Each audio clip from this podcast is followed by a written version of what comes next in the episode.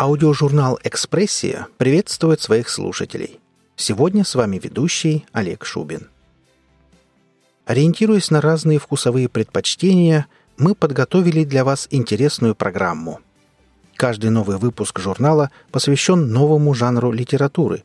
У нас вы сможете прослушать не только мистику и хоррор, фантастику и сказки, а также захватывающие детективы и любовную лирику – Первый выпуск журнала посвящен сказке. Сказке для взрослых. Рассказ Владимира Рогача «Давным-давно далеко отсюда» в исполнении Жаклин Деге открывает новый ракурс на знакомые истины.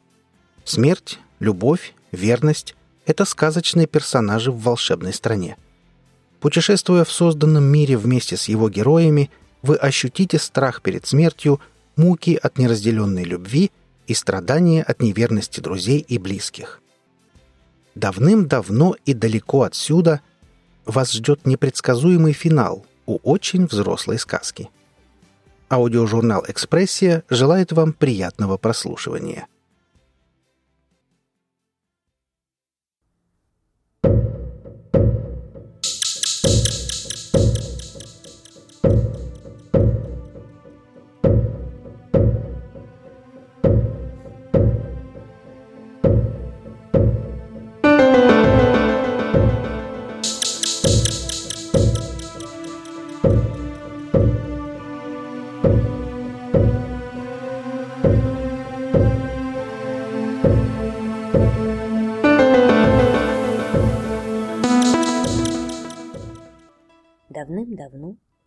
очень далеко отсюда, жил-добыл королевский стрелок.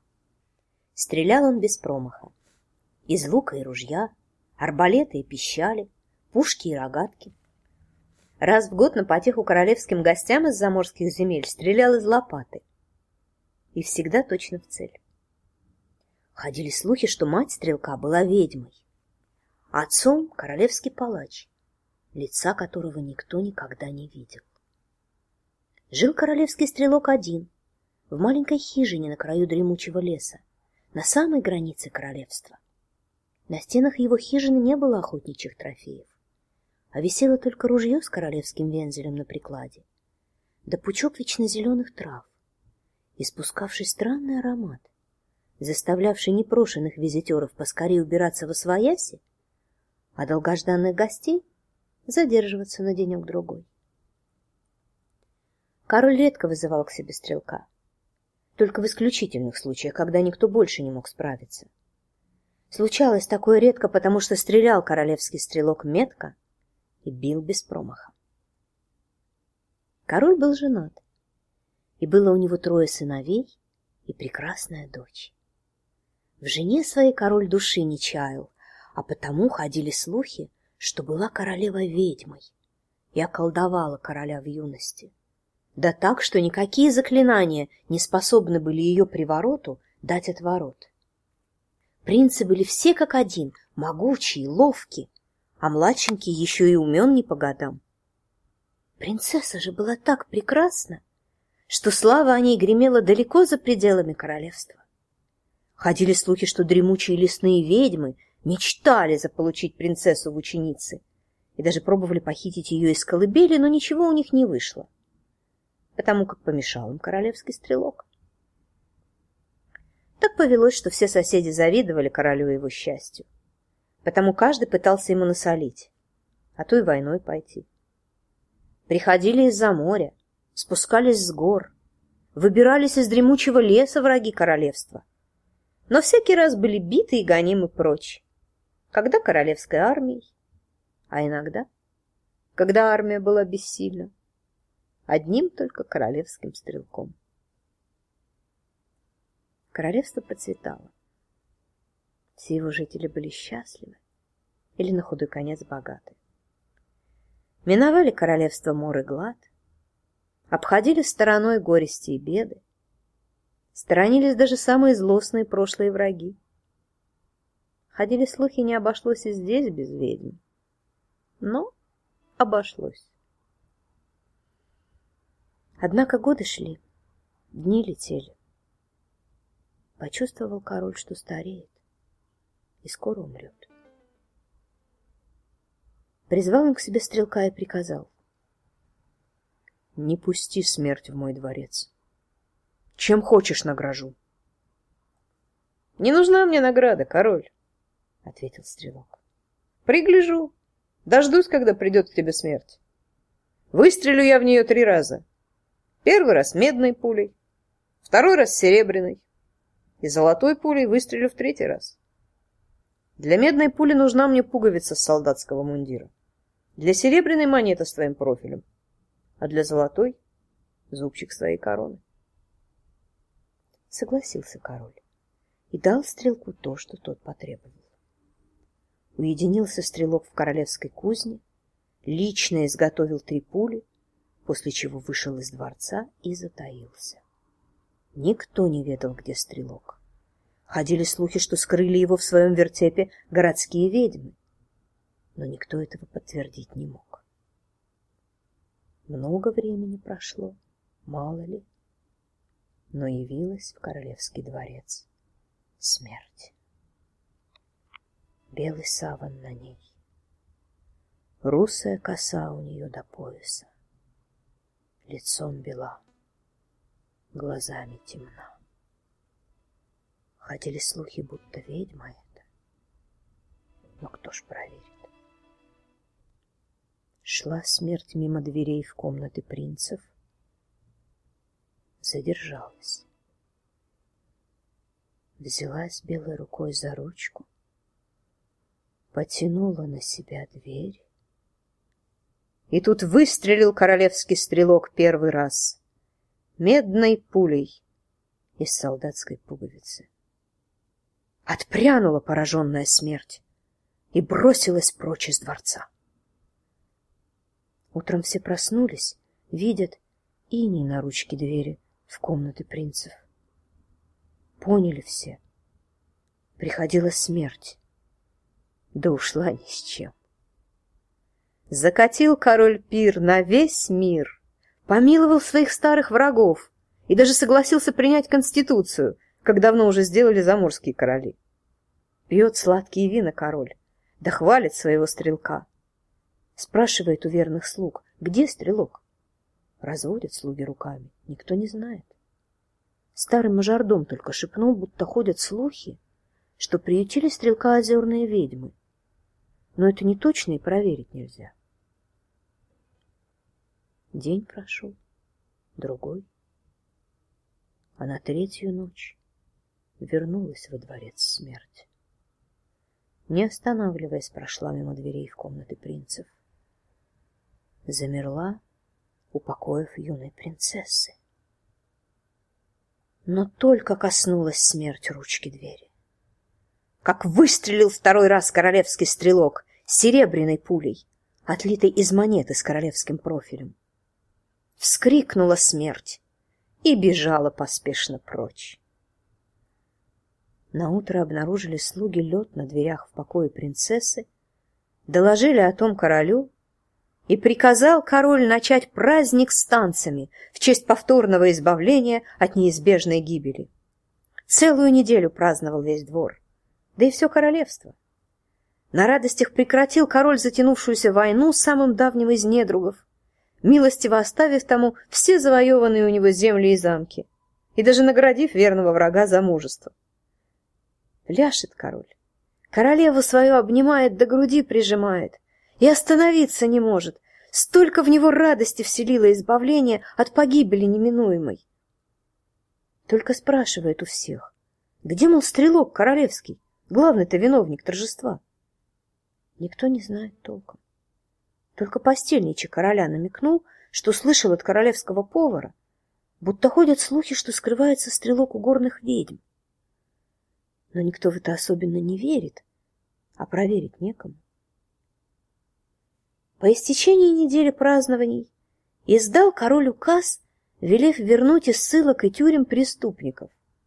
Пусть и они порадуются, может, быстрее справятся.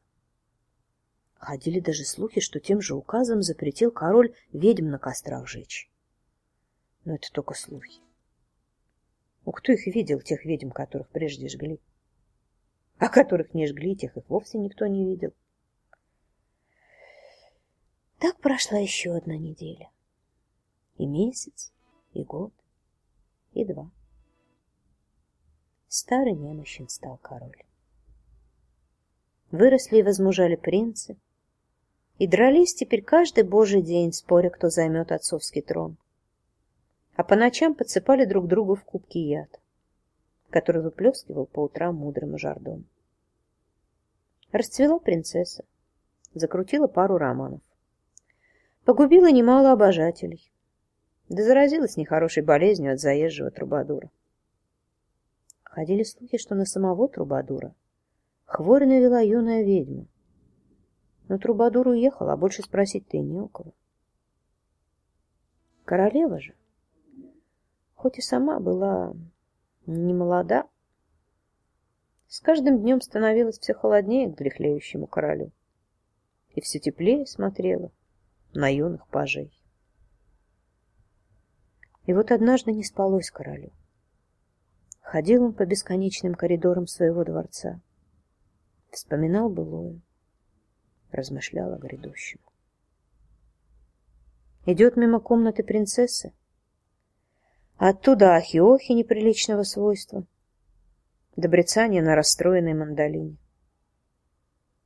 Идет мимо покоев принцев, а из-за двери крики, брань, да лязг металла. Делят королевичи королевство неубитого отца, да решают, кого прежде убить, друг друга или все ж таки батюшку. Идет мимо спальни королевы, оттуда женский смех, да юные смешливые голоса молодых пажей. Схватился король за голову, упал на колени и призвал смерть. И та пришла, склонилась над рыдающим королем. «Зачем звал?» — спросила смерть. «Забери меня», — взмолился король. «Как же я заберу тебя, когда твой стрелок меня на мушке держит? Стоит мне протянуть руку. Выстрелит он в меня золотой пулей, отлитой из зубчика твоей короны. Тут и конец мне. «Не бойся, стрелка!» — увещевает король. Пожалел я корону, не отломил зубчик для золотой пули. Вел я три войны в те дни и во всех победил. Вот из короны одного из поверженных владык и взял зубчик для пули. Не возьмет тебя золотая пуля. Возьми меня, смерть. Протянула смерть белую руку к груди старого короля. И в тот же миг выстрелил королевский стрелок в третий раз. Давным-давно, очень далеко отсюда, жила-была ведьма. Обращались к ней люди со своими хворями и бедами, помогала ведьма. Приходили к ней с завистью и подлостью к ближнему. Вредила ведьма.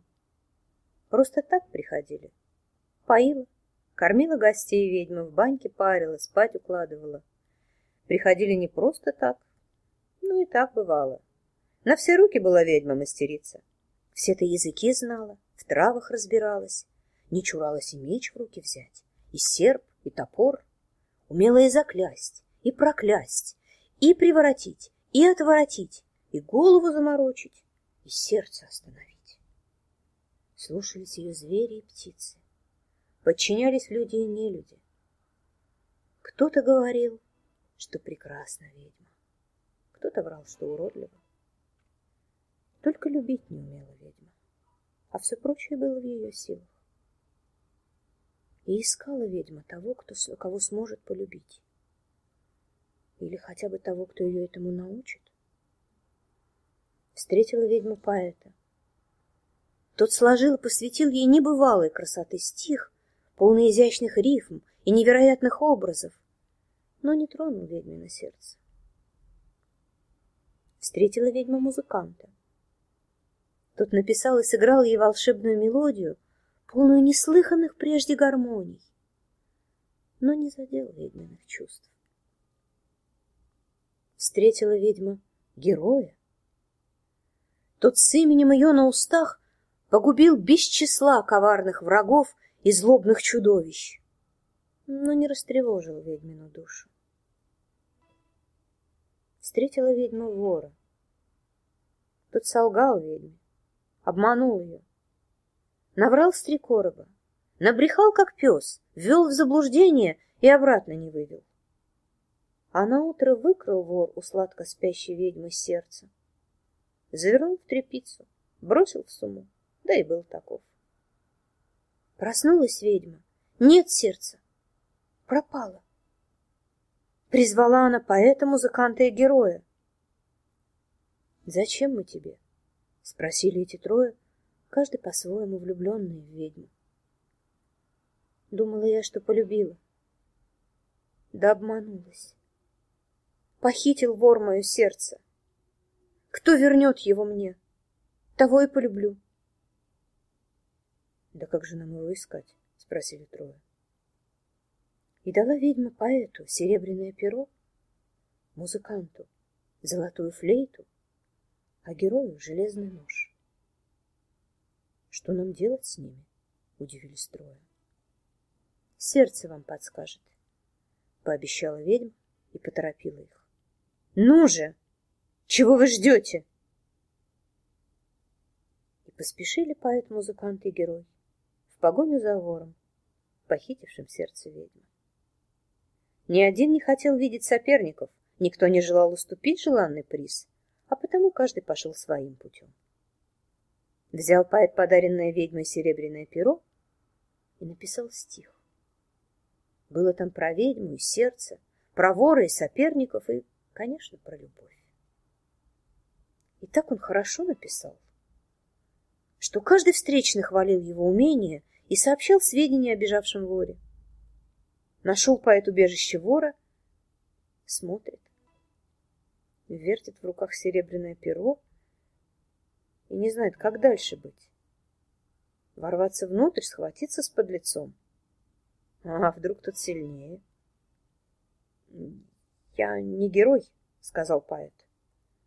Да и к чему мне любовь ведьмы, когда за стихи, написанные серебряным пером, меня любая полюбит? Махнул рукой поэт и пошел своей дорогой. Говорят, принимали его самые великие короли и императоры. Всем он возносил хвалы возвышенным стихом, за что был желанным гостем при всяком дворе, стал богат и знаменит. Только счастлив так и не стал поэт. Ни одна прекрасная дама не радовалась его помпезным модам, предпочитая простые речи законных мужей, а то и вовсе молчание усердных любовников. А когда отчаявшийся найти свою любовь поэт в сердцах бросил серебряное перо в самый дальний угол, проник в его дом вор, да и похитил драгоценный подарок ведьмы. Принял музыкант подаренную ведьмой золотую флейту, отошел подальше, поднес к губам, наиграл мотив. Ноги сами пустились в пляс. Раз, два, три, раз, два, три, раз, два, три, раз. До того заводная вышла мелодия, и так всем полюбилась, что почти забыл музыкант о юной ведьме. Да что о ней вспоминать, когда каждая, и пастушка, и принцесса, норовит одарить его нежной лаской, пусть не любовью. Что ему любовь? Так думал музыкант, раз за разом наигрывая задорный мотив. Но однажды понял, что мотив-то из раза в раз все тот же. Ни одной новой мелодии не сочинил, не сыграл. Только раз, два, три, раз, два, три, раз, два, три, раз. Что бы ни делал, те же ноты. Какая б красавица не приветила его, те же ласки. Не поет душа, не бьется сердце. Заложил музыкант золотую флейту в ломбард, выстругал новую из тонкой тростинки. Дунул раз, дунул два и понял — не отпустила мелодия. Умер он, как музыкант. А там и как человека не стало его. Говорят, злой колдун превратил его в поющий камень. И когда солнце встает, поет тот камень одну и ту же песню. Раз, два, три, раз, два, три. А в ломбард, где заложил золотую флейту музыкант, зашел однажды ночью вор. То ли краденое сбыть, то ли слухи узнать, то ли наводку получить. Но увидел чудесную флейту и украл, не в силах удержаться. С тех пор рассорился с перекупщиком, едва не попался городской страже, но вышел как-то сухим из воды. А герой, что принял от ведьмы железный нож, стал на большой дороге разбойником. Но не потому, что зол был и помыслами черен, а потому, что знал жизнь и воров повидал. Ни к чему, думал герой вору, похищенное сердце ведьмы. А раз так, непременно продаст кому-нибудь. Тому, кто уезжает далеко и вернется не скоро.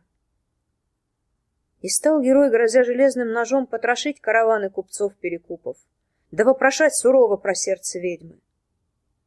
Но ни в одном обозе не нашел. И никто ему не мог подсказать, где искать. А слухи о разбойнике с железным ножом доходили до высоких престолов и глубоких подвалов. Началась охота на героя, словно на дикого зверя. Говорят, самого королевского стрелка привлекли к облаве. Говорят, что выстрелил тот один раз. После принес окровавленную пулю и сказал, что вынул ее из груди разбойника с железным ножом. Одного не поведал королевский стрелок. Когда его пуля пробила герою-разбойнику грудь, в той груди уже не было сердца. Устыдился герой, что не может помочь ведьме вернуть похищенное у нее вором сердце, а самого вора найти и покарать тоже не в силах. Взял железный нож, приставил к собственной груди, рассек кожу и плоть, извлек наружу собственное горячее сердце, хотел отнести ведьме взамен утраченного. Да настигла его пуля королевского стрелка. А чуть позже пули, но прежде стрелка, добрался до героя-разбойника вор. Увидел сердце у того в руках, понял все. А чего не понял, додумал. Поднял железный нож, вытер с лезвия кровь, бросил вместе с сердцем героя к себе в суму, где уже лежали серебряное перо и золотая флейта. Да и пошел к ведьме. Увидала ведьма вора. Расплакалась. А чего сама понять не может. То ли от горя, то ли от радости. — Ты пришел? — спросила ведьма сквозь слезы. — Я пришел, — ответил вор и вывернул перед ней свою сумму. Упали к ногам ведьмы серебряное перо, золотая флейта, железный нож и горячее еще сердце. — Твое? — спросила ведьма. — Твое! — ответил вор и ведьма снова заплакала. Давным-давно очень далеко отсюда шел снег, а сквозь снег брел путник. Никто не знал его в лицо, никто не ведал его имя, никто не спрашивал, куда и откуда он идет. Где только не бывал путник, чего только не видел. И злодейства черные наблюдал, и чудеса диковинные, и любовь неземную, и ненависть нечеловеческую. Говорят, не раз гостил у ведьм озерных, и не однажды у ведьм лесных, но проверить это никто не мог. Рассказывают, служил он разным великим владыкам, всем был верен, некоторыми был предан, других сам предал. С государями-императорами всегда так, или ты их, или они тебя. Находил путник клады с несметными сокровищами. Что-то раздал, что-то растерял без остатка. На волосок от гибели проходил, а бывало и сам кого жизни лишал. Был судим многими судами, где оправдан, где охаян, видел каторгу и кандалы, восходил на плаху и на виселицу, но всякий раз спасался чудом. Все-то повидал, все изведал. Не осталось для него секретов и загадок в жизни. Решил он у смерти ее тайну узнать. Прознал путник про короля, что поручил своему стрелку избавить его от смерти. И на первом празднике в честь избавления пил сладкие вина, вкушал дивные яства, и на втором перу гулял, плясал без удержу. Да все никак не мог вызнать, где укрылся королевский стрелок и как он смерть выследил. Пошел тогда к старому мажордому. Стал спрашивать, отчего смерть короля прежде всего в покой принца всунулась. Так давно известно. Надоело принцам их положение. Каждый из трех рад погубить отца, чтобы занять его место. Хотела избрать их смерть своим орудием. Да не дал ей того стрелок. Теперь принцы лишь промеж собой грызутся. А на батюшку глянуть боятся. Вдруг догадается, от чего его смерть к ним приходила. Пошел тогда путник к постельничему короля. Стал выведывать, почему смерть королевская на второй раз пришла к покоям принцессы. И поведал ему по секрету постельничий, что давным-давно влюблена принцесса в царя из-за синего моря. Заезжал тут как-то раз в королевство по дипломатическим делам, да и покорил юную наивную принцессу. Души она в нем не чает. На все готова ради заморских умелых ласк.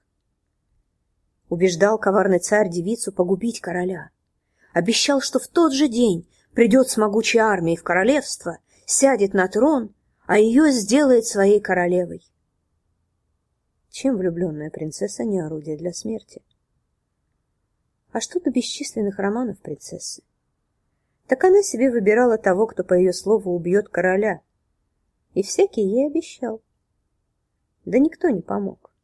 Ни вор, ни пастух, ни воин, ни паш, ни трубадур, ни поэт. А в ту ночь в покоях принцессы оказался юный пират и готов был уже схватить свою верную, хоть и кривую саблю, и как был пойти к королю. Но услышал второй выстрел королевского стрелка и убежал через окно ободрав бока розовый куст. Знал таинственный путник про три пули. Понял, что остался у него последний шанс выведать у смерти ее тайну. Обратился он тогда к юной ведьме, на все руки мастерицы, с просьбой помочь ему добраться до смерти. Дала ему ведьма настой из злых трав, наказала выпить в полночь, да непременно при полной луне. Увидишь ты смерть, пообещала ведьма. Узнаешь ее тайну. А когда отошел от дома ведьмы путник на триста шагов, нагнал его вор, что следил за ведьминым домом. Не пей все зелье до дна, посоветовал он. Влюблена в меня ведьма так, что сама не своя. Спутала рецепт. Выпей половину. А после закуси вот этим белым корнем, что украл я у нее с самой высокой полки из запертого ларца. Что за корень? настороженно спросил путник. Усмехнулся вор. Не спрашивал ты, что за зелье, так теперь от чего волнуешься? Сделай, как говорю, сам все поймешь. Послушал путник вора. Сделал, дождавшись полнолуния, как тот его научил выпил половину ведьминого зелья, съел украденный вором корень и отправился в королевский дворец. Там, укрывшись за портьерой, не дыша и не шевелясь, услышал он разговор короля и смерти. И только-только высунулся, чтобы узнать тайну смерти, как раздался выстрел. То выстрелил королевский стрелок золотой пулей, отлитой из зубчика королевской короны. Но не из того, что передал ему король, а из другого, спиленного по его просьбе вором с настоящей короны. И смерть пала. Бросился разочарованный путник королю, чтобы упрекнуть того в гибели смерти. Но увидев бегущего к нему путника, Схватился король за сердце. Да и умер И понял тогда путник, что сам стал смертью. И жутко ему сделалось от этого знания. И вмиг открылись ему все тайны смерти, но не порадовали его эти открытия. Испугали. Пошел тогда путник смерть к ведьме. Стал просить освободить его от такой тяжкой ноши. Ведьма же, словно насмехаясь, посоветовала обратиться к королевскому стрелку. Мол, с одной смертью управился, и с другой совладает. Путник пришел к королевскому стрелку, отыскав его убежище, о котором никто не мог знать, кроме смерти. Но путник теперь сам был смертью, и не было для него секретов и загадок, не было от него убежищ и укрытий. Стрелок согласился помочь, но потребовал прядь ведьминых волос, срезанную железным ножом, осколок камня, поющего под звуки золотой флейты, и любящее сердце, на котором серебряным пером написано одно единственное имя. Чье имя должно быть на сердце? Спросил путник смерть, боясь ошибиться. Оно одно, не зачеркнуть, не исправить. Нет от смерти никаких секретов и тайн. Знал путник, что искать все нужно у юной ведьмы. Но не хотел он губить ведьму. А потому пошел не к ней, а к ловкому вору. Пригрозил забрать его жизнь, если не принесет тут все необходимое. Согласился для виду вор, но решил обмануть путника смерти. Многих в жизни своей он обманывал, кого со зла, кого для смеху. Отчего бы и смерть не обмануть? Не стал красть, Выпросил у ведьмы нож, флейту и перо. Срезал ножом клок шерсти с хвоста бешеного пса. В плотный мешок, измазанный в глине, так что походил мешок на камень, посадил змею, шипящую и раскачивающуюся под звуки флейты. А вместо любящего сердца из груди героя, с которым ни за что не рассталась ведьма, взял гнилое яблоко, обмакнул в свиную кровь и поверху черкнул серебряным пером смерть. Встретил смерть темной ночью в укромном месте, передал свои трофеи обманке, да и был таков. Не проверил путник смерть воровскую добычу. Не верил, что может кто-то решиться саму смерть обмануть. Понес трофей сразу королевскому стрелку. Дает ему клок шерсти и железный нож. Смотри ему. Посмотрел стрелок покачал головой. Ему ли, опытному охотнику, не узнать собачью шерсть, не отличить от ведьминого волоса?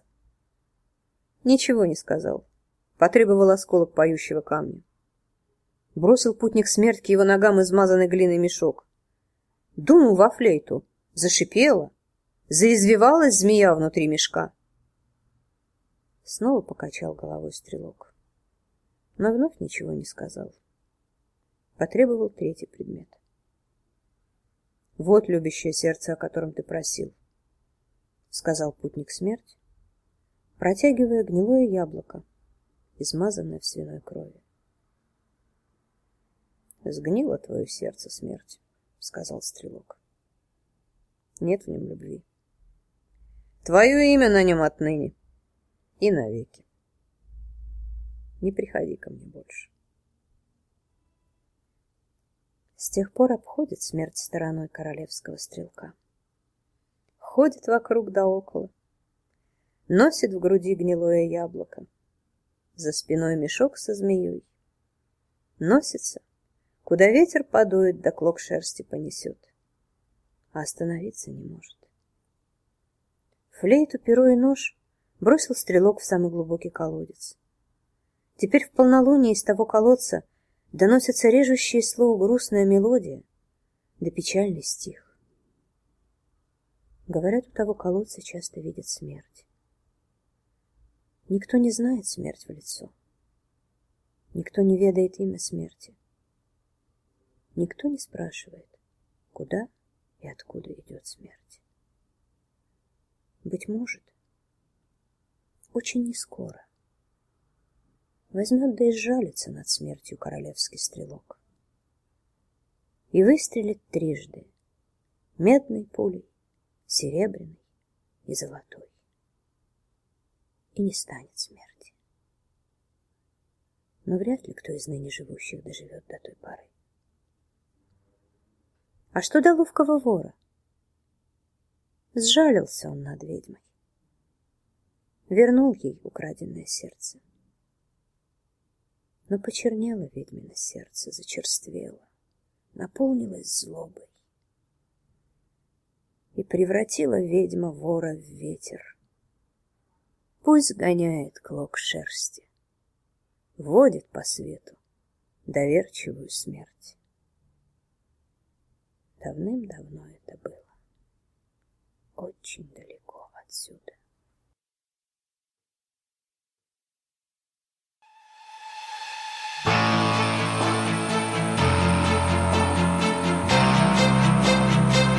Вы прослушали рассказ Владимира Рогача «Давным-давно далеко отсюда» в исполнении Жаклин Деге.